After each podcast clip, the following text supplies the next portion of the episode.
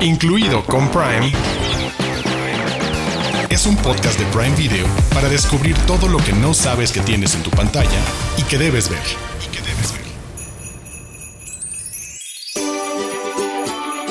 Bienvenidas y bienvenidos a un episodio más de Incluido con Prime. Un episodio ya de fechas, de sembrinas, de fiestas, de navidades, de buenos deseos, de historias románticas, para que disfruten de aquí a que se acabe el año. Y como siempre, es para mí un placer que me acompañe Diana Su. Hola, ¿cómo estás, Diana Su? Eh, pensé que ibas a hacer un chiste como Diana Claus o algo así. Ah. Porque me esmeré en hacer cosplay para este episodio.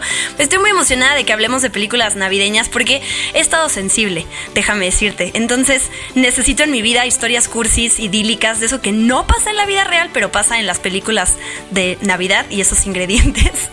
Así que estoy contenta de, usar esto como catarsis de necesito amor en mi vida. Pero bueno, vamos a platicar de varios títulos. Tenemos muchos títulos para este episodio. Reyes contra Santa algo de Tiffany. Qué bello es vivir y tu Navidad o la mía. Así es, también como eh, la llegada de la quinta temporada de LOL, una de las series más populares de la plataforma. Aprovechando que González Iñárritu está de moda, les contaremos de tres títulos que pueden ver en Prime Video para visitar la filmografía de este director mexicano y recordarles que ya es posible solicitar a Alexa que haga sonar nuestro podcast. Pueden hacerlo diciendo Alexa, quiero escuchar incluido con Prime o Alexa, pon el podcast incluido con Prime. Cualquiera de estas dos opciones y escucharán el episodio más reciente. Así, así tal cual. Y también recordarles, así, recordarles también que pueden vernos en video también. Solo buscan en YouTube, Amazon Prime Video Latam y ahí van a encontrar nuestra lista de reproducción, incluido con Prime. Exactamente. Y para esto hago este tipo de, de- de cosas, para que corran a ver por qué Diana se disfrazó de Santa Claus así. Me gusta, me gusta el plan. Así, si quieren conocer a Diana Claus, si son los que nada más lo están escuchando, en este momento le ponen pausa, se van a YouTube y entonces la ven para descubrir quién es Diana Claus en este episodio especial. Así, sin más que agregar, comenzamos. Desde las profundidades. Joyas de Prime Video.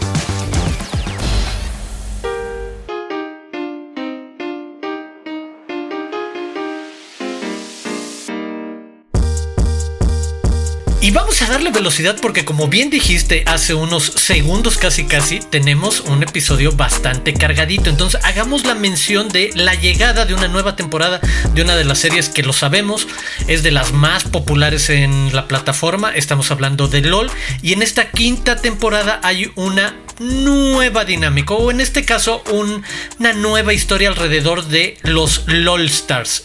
Esas estrellas o campeones sin corona que en algún momento se quedaron con las ganas de hacer un mejor papel o que el público dijo debieron de haber tenido mucho mejor eh, lugar o un mayor reconocimiento a lo largo de las otras temporadas.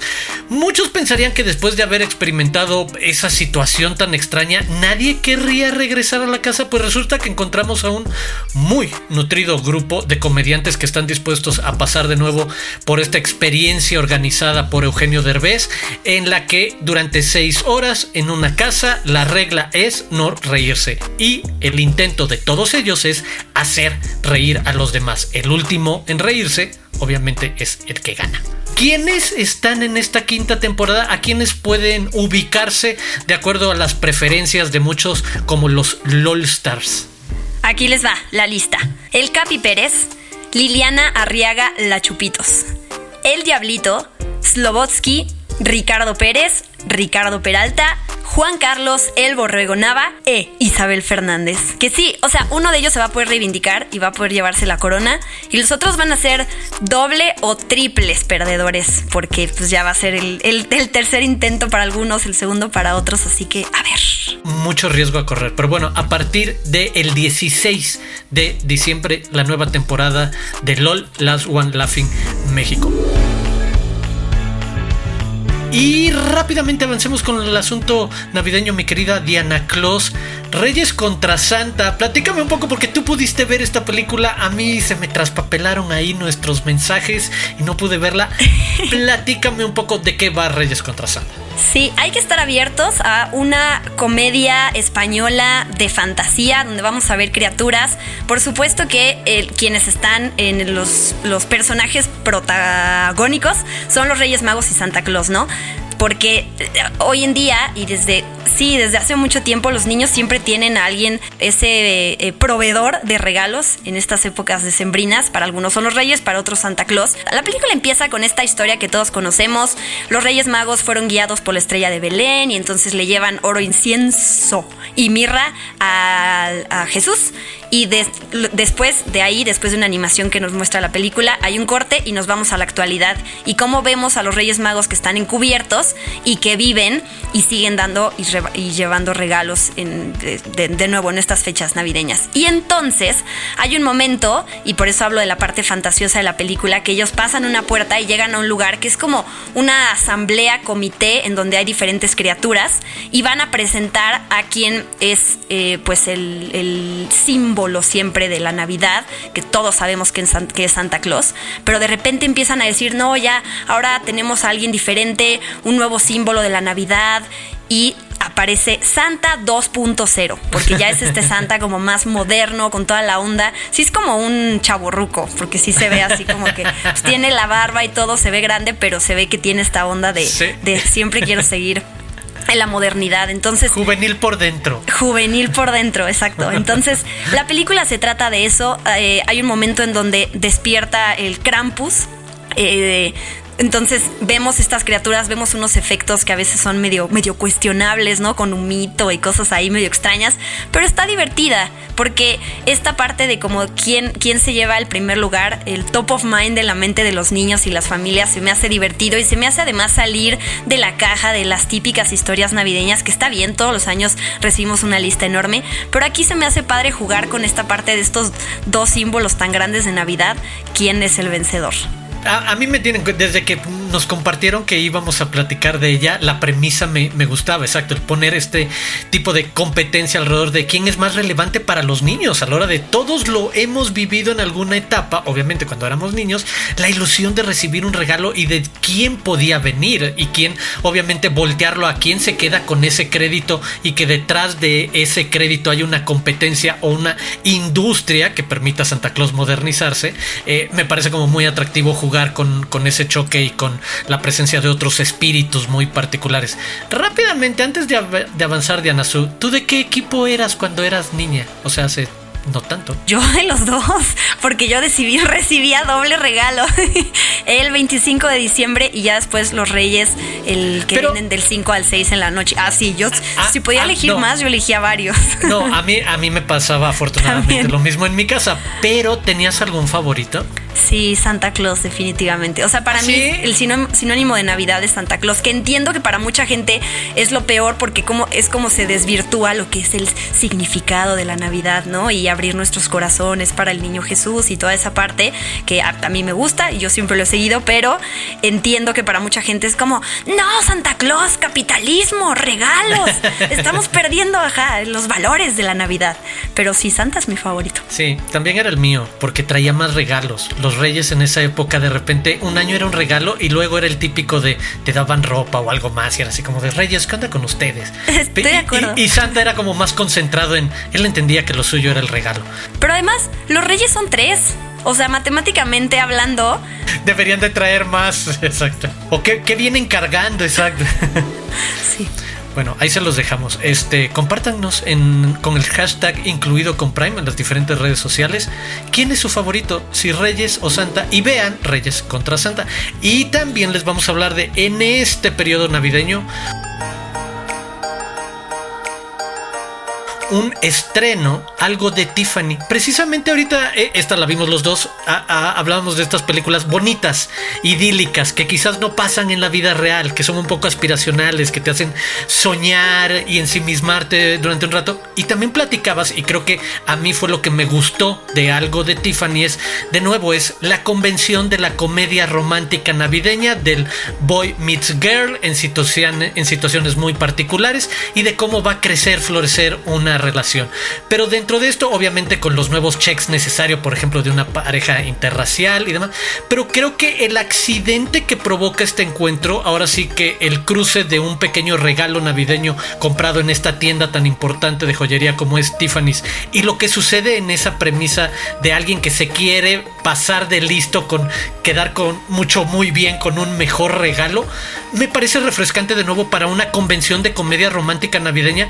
Funciona muy bien ese accidente que, funciona de premisa para lo que vamos a ver durante la historia de eh, estos tres, cuatro personajes protagónicos. ¿Te gustó algo de Tiffany? Sí, sí, yo me encantó. O sea, es la película que le voy a poner a mi mamá ya en cuando nos sentemos a hacer maratón navideño. Sí, sí, es completamente cursi y con este final feliz. Para quienes quieran ver una película así, esta es la opción. Salen, soy, ¿cómo se pronuncia? Dutch o Deutsch, soy Deutsch, digamos. Kendrick Sampson, Shay, Shay Mitchell y este, este hombre que tú dices que se quiere pasar de lanza es nada más y nada menos que Ray Nicholson, el hijo de Jack Nicholson.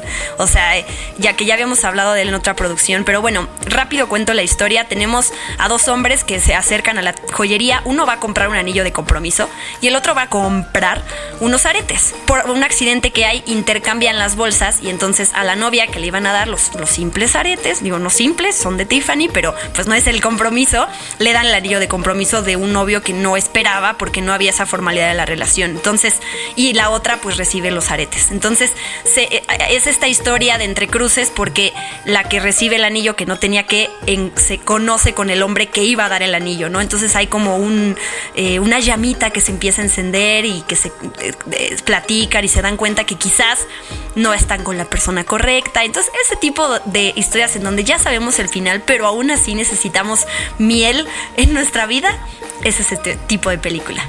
Y que, tiene, de nuevo, dentro del camino que vamos a saber dónde termina, los suficientes giros de complicaciones de cuando crees que se puede dar ya un poco más fácil ese encuentro. No, hay un nuevo momento en el que toda esta verdad que tendría que salir a la luz de cómo hubo un accidente en el que se cruzaron esos regalos y las nuevas posiciones en las que se descubren estos protagonistas y estas protagonistas creo que la mantiene avanzando. Ahorita lo describías. Sí, en verdad creo que es una muy buena recomendación para en los próximos días, semanas, de esas que pones con toda calma y te acompañas mientras quizás estás haciendo algunas otras actividades y te vas riendo mientras ves ciertas escenas y escuchas ciertas situaciones, porque en general sabes hacia dónde se va dirigiendo esta historia de encuentro, eh, también con un padre soltero. Eso, ¿sabes? Tiene no, no, no es la gran cosa, tampoco es que lo destaquemos porque sea lo más relevante, pero como pasa con muchas de estas comedias y películas modernas,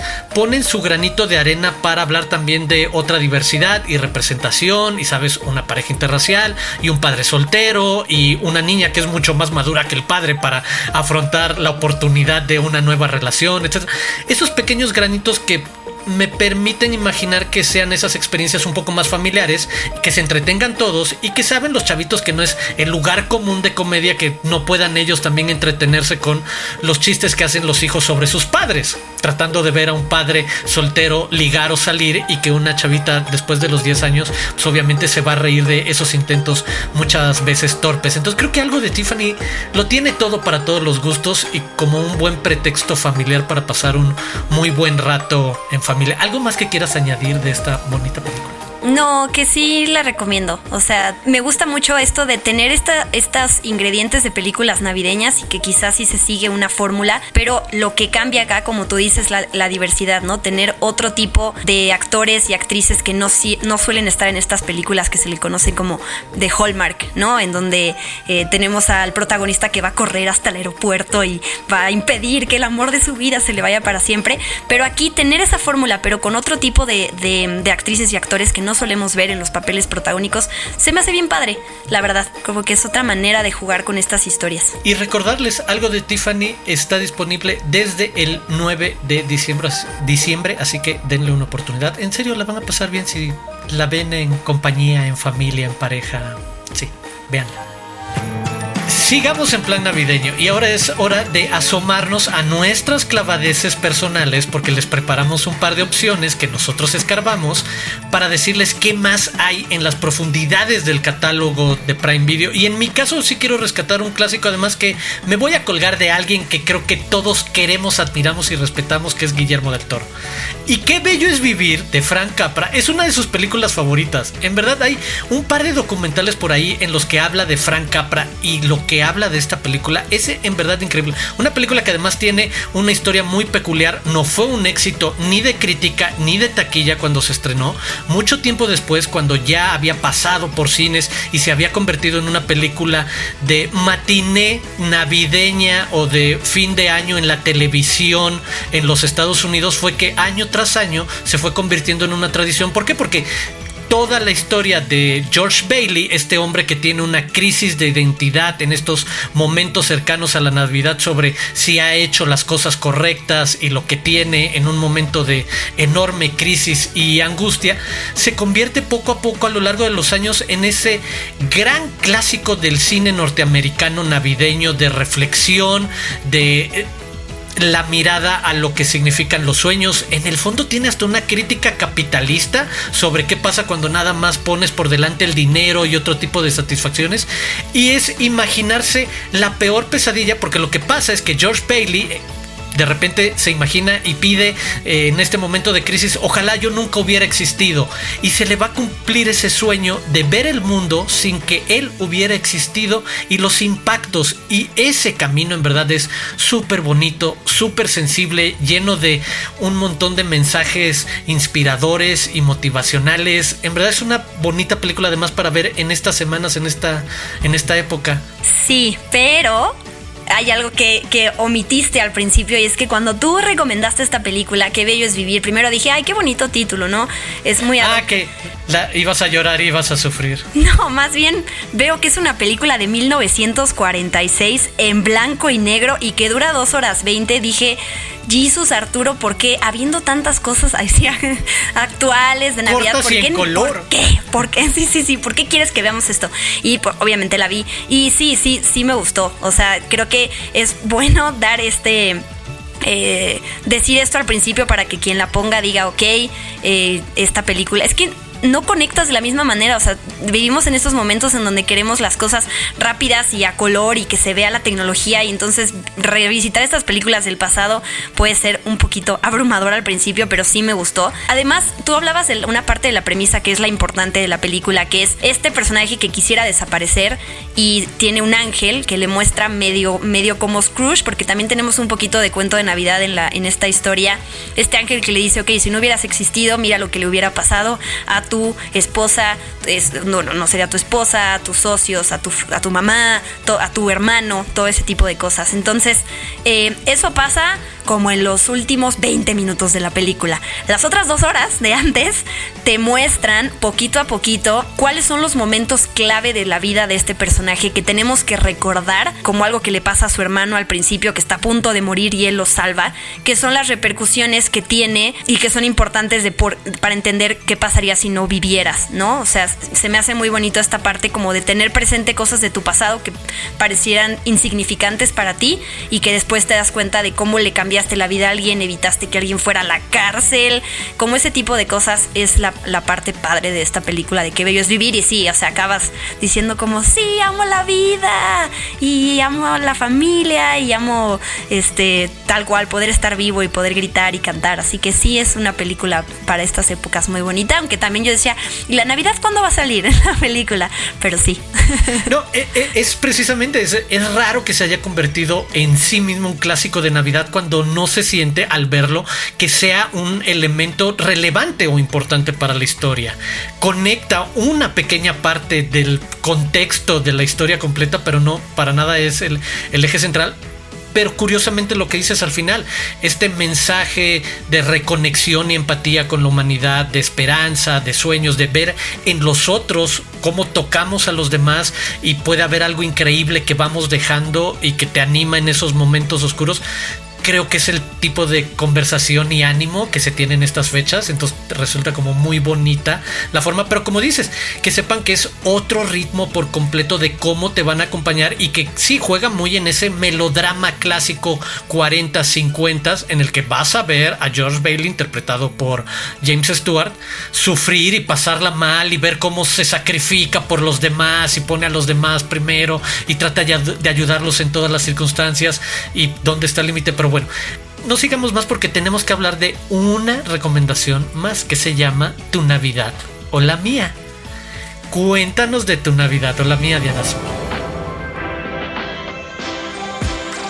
Ok, esta es una película de Navidad que llegó hace poquito a la plataforma de Prime Video. Que yo dije, ah, le voy a dar una oportunidad a ver si me convence. Si es del, del estilo de películas que siguen una fórmula y que tienen, tienen tantas situaciones absurdas que tú dices, ¿te cae?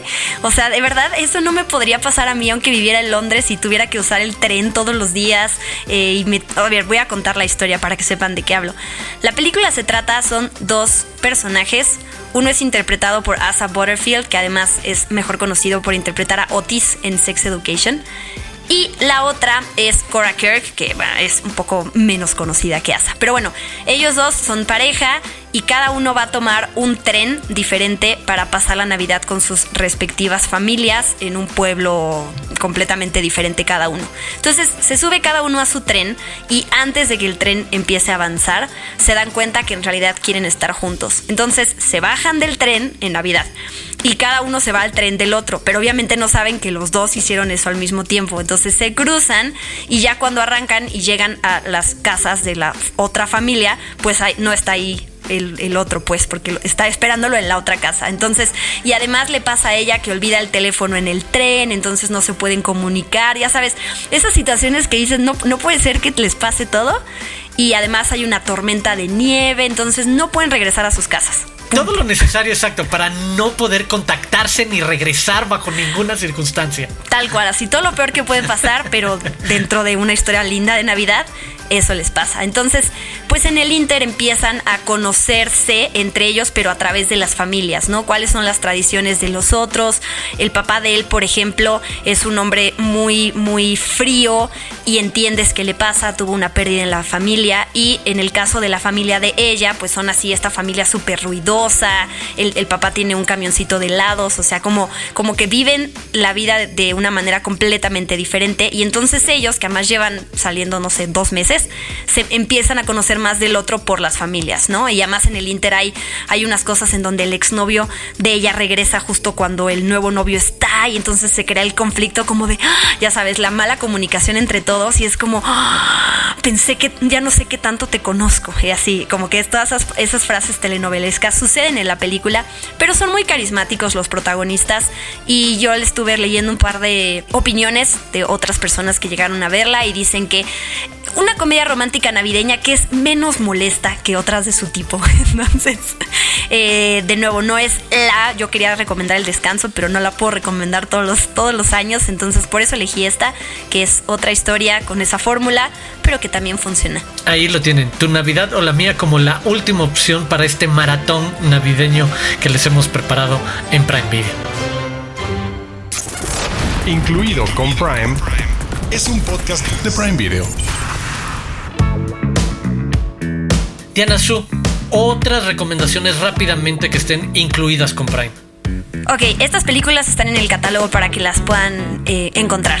El descanso, En guerra con mi abuelo, El Grinch, con Jim Carrey, Feliz Novedad, Los fantasmas contraatacan, Un cuento de Navidad, El hermano de Santa y Hombre de familia, con Nicolas Cage. Y películas que están en renta y venta que, venta que pueden encontrar también son Un cuento de Navidad, el clásico de 1971 y Box Bunny's Looney Christmas. Ahí están muchísimas opciones navideñas y normalmente ustedes saben que tratamos de encontrar alguna manera de ligar los temas hacia nuestros siguientes bloques o secciones, pero esta vez no podemos hacerlo porque no hay manera de conectar tan naturalmente con lo que sigue porque queremos poner en el mapa que ahorita todo el mundo está platicando de Alejandro González Iñárritu y quizás sea atractivo para muchos cinéfilos visitar otras películas de su filmografía, ver qué otras cosas ha intentado, en qué momento de su vida como director está ahorita, ahorita qué tipo de reflexiones pone a través de sus películas. Y tú lo has dicho muchas veces, no todos vemos las filmografías de los directores en orden cronológico. Quizás solo has visto la más reciente y no has visto otras como Birdman, que me parece una de las mejores películas dentro de su carrera. Esta comedia eh, con Michael Keaton, que además juega desde la parte técnica con este gran plano secuencia hasta la crítica que hace del propio medio y del cine y de la parte artística y de la fama y la popularidad y los actores y el método y cómo trabajan, pero con elementos fantásticos y de superhéroes y un guiño, o sea, toda esa mezcla increíble, muy bien condensada además, me parece que es Birdman, también está Babel, este drama psicológico de 2006, escrito por Guillermo Arriaga, en algún momento su gran pareja dentro del cine como guionista y director, uno de las piezas de una trilogía de la muerte de Arriaga e Iñárritu. Y también decirles que otra que también fue durante muchos años una de mis favoritas personales de él es 21 gramos, esta película protagonizada por Sean Penn y Naomi Watts, que también tiene otro tono, otro ritmo y otro tipo de reflexión sobre lo que pasa alrededor de la muerte como idea central y desde ahí que se desprenden varias observaciones como sabemos que es la clavadez de Iñárritu en muchas de sus películas. ¿Alguna que quisieras destacar que te gusta más de estas que podemos ver en Prime? Birdman, o sea, de las que dijiste Birdman. Sí, sí, sí. Ahí está, ya lo saben. Birdman, Babel y 21 gramos disponibles en Prime Video para que conozcan más de Iñárritu. Incluido con Prime, es un podcast de Prime Video. Diana Azul lo logramos. Después de repasar toda esta cantidad de títulos, hemos llegado al final de este episodio número 22 de Incluido con Prime. Recordarles de nuevo, hola, que ya nos pueden ver a través del canal de YouTube de Amazon Prime Video Latam. Ya pueden ver este y todos los episodios en una playlist ahí. Y pues bueno, es hora de despedirnos. Muchas gracias, Diana Azul. Sí, todavía no puedo gritar feliz Navidad porque todavía falta para que sea Navidad, pero eh, lo gritaré en, un próximo episodio. Muchas gracias por escucharnos. A mí me encuentran en redes sociales como arroba guion bajo y los invitamos a que se suscriban a Amazon Music para que no se pierdan este podcast y además se suscriban a YouTube para que nos vean y eh, también está la opción de poder escucharnos en su plataforma de podcasting favorita, sea la que sea, ahí estamos. Yo soy Arturo Aguilar, me pueden seguir en arroba Aguilar Arturo. A Prime Video lo pueden seguir en las diferentes redes sociales como arroba Prime Video MX. Y todos los esperamos la próxima semana aquí en Incluido con Prime. Adiós.